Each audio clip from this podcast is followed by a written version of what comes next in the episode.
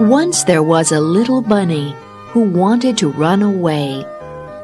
So he said to his mother, I am running away. If you run away, said his mother, I will run after you, for you are my little bunny. If you run after me, said the little bunny, I will become a fish in a trout stream, and I will swim away from you.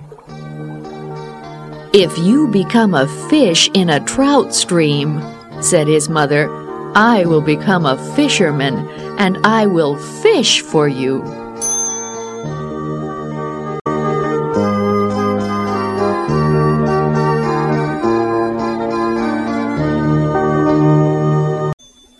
If you become a fisherman, said the little bunny, I will become a rock on the mountain high above you.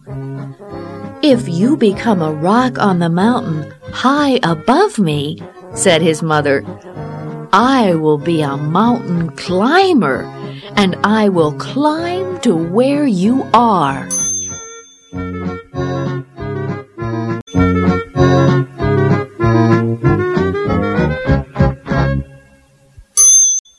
If you become a mountain climber, said the little bunny, I will be a crocus in a hidden garden.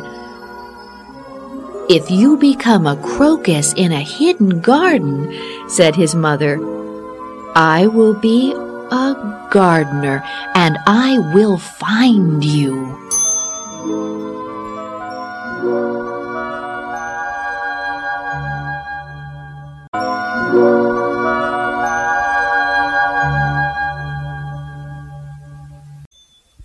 If you are a gardener and find me, said the little bunny, I will be a bird and fly away from you.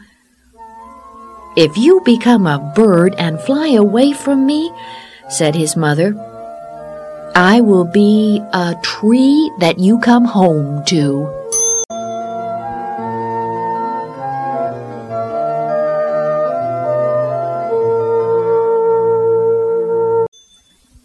If you become a tree, said the little bunny, I will become a little sailboat and I will sail away from you.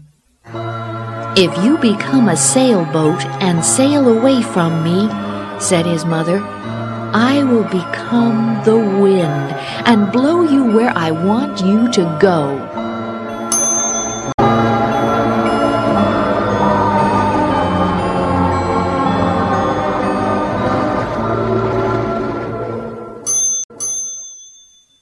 If you become the wind and blow me, said the little bunny, I will join a circus and fly away on a flying trapeze. If you go flying on a flying trapeze, said his mother, I will be a tightrope walker and I will walk across the air to you.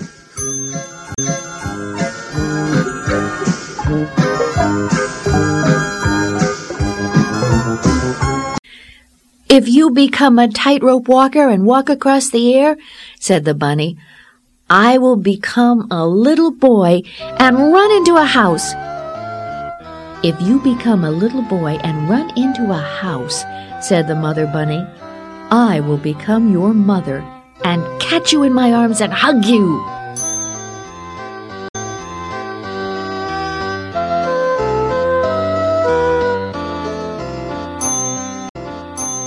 Shucks, said the bunny.